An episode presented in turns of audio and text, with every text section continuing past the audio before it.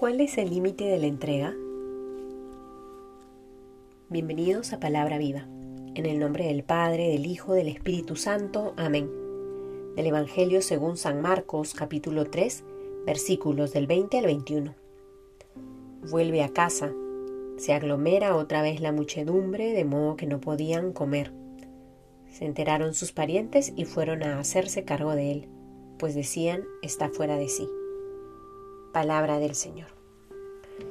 Seguimos con el relato de Marcos y el día de ayer rezábamos sobre la institución de los doce.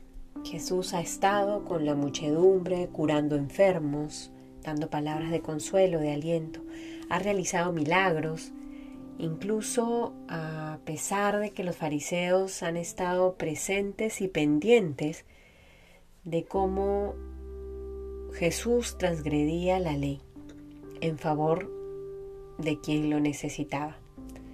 Y hoy rezamos estos dos versículos en donde se nos narra que Jesús regresa a casa después de haber instituido a los doce, después de haber recorrido ciudades y pueblos en Galilea, en Judea, en Jerusalén, Idumea, al lado del Jordán, en fin, regresa a casa y obviamente no pasa desapercibido porque en todos lados ya se habla de él.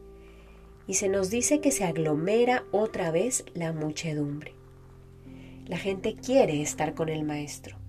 Se acercan porque tienen total confianza de que él puede hacer algo por ellos. Es por ello que lo buscan incansablemente ya tiene su comunidad de amigos, estos doce que han sido instituidos y quienes le acompañan a lo largo del camino. Se acerca esta muchedumbre y el texto llama la atención porque Marcos dice, otra vez se acerca a la muchedumbre de modo que no podían comer. La cantidad de gente debe haber sido mucha. Las horas en las que se aglomeraban en las puertas de la casa o del lugar donde él se encontraba deben haber sido constantes. Sin embargo, Jesús con generosidad busca atenderles, busca entregarse una y otra vez. El sentido de su vida es la entrega generosa, es el amar sin límites. Y a eso nos invita también el Señor, a tener una vida entregada, donde la generosidad sea lo que prime, el darnos a los otros. Obviamente, sin desmedro de todo aquello que debemos cuidar, cultivar nuestra vida de oración, tener ratos de esparcimiento, tener una alimentación ordenada, saludable. Y todo ello para poder gastarnos y desgastarnos en el anuncio del Evangelio, de la misma manera como Jesús lo hizo.